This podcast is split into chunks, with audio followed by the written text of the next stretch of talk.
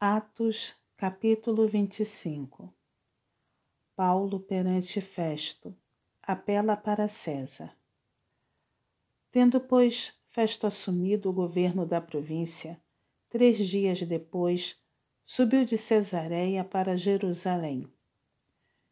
E logo os principais sacerdotes e os maiorais dos judeus lhe apresentaram queixa contra Paulo e lhe solicitavam pedindo como favor, em detrimento de Paulo, que o mandasse vir a Jerusalém, armando eles cilada para o matarem na estrada. Festo, porém, respondeu achar-se Paulo detido em Cesareia e que ele mesmo, muito em breve, partiria para lá. Portanto, disse ele: Os que dentre vós estiverem habilitados que desçam comigo. E havendo contra este homem qualquer crime, acusem-no. E não se demorando entre eles mais de oito a dez dias, desceu para Cesareia. E no dia seguinte, assentando-se no tribunal, ordenou que Paulo fosse trazido. Comparecendo este, rodearam-no os judeus que haviam descido de Jerusalém, trazendo muitas e graves acusações contra ele, as quais, entretanto, não podiam provar.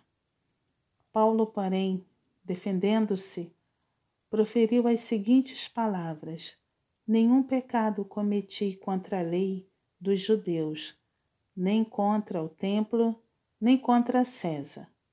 Então Festo querendo assegurar o apoio dos judeus, respondeu a Paulo: Queres tu subir a Jerusalém e ser ali julgado por mim a respeito destas coisas?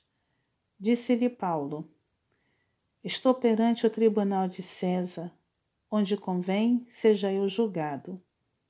Nenhum agravo pratiquei contra os judeus, como tu muito bem sabes. Caso, pois, tenha eu praticado ali algum mal ou crime digno de morte, estou pronto para morrer. Se, pelo contrário, não são verdadeiras as coisas de que me acusam, ninguém, para lhes ser agradável, pode entregar-me a eles. Apelo para César. Então Festo, tendo falado com o conselho, respondeu: Para César apelaste, para César irás. Festo expõe a Agripa o caso de Paulo.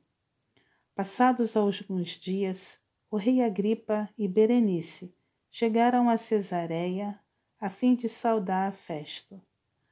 Como se demorassem ali alguns dias, Festo expôs ao rei o caso de Paulo, dizendo: Félix deixou aqui preso certo homem, a respeito de quem os principais sacerdotes e os anciãos dos judeus apresentaram queixa, estando eu em Jerusalém, pedindo que o condenasse. A eles respondi que não é costume dos romanos condenar quem quer que seja, sem que o acusado tenha presentes os seus acusadores e possa defender-se da acusação.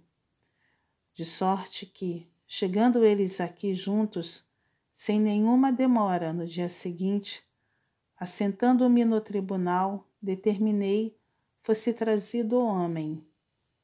E levantando-se os acusadores, nenhum delito referiram dos crimes de que eu suspeitava traziam contra ele algumas questões referentes à sua própria religião e, particularmente, a certo morto chamado Jesus, que Paulo afirmava estar vivo.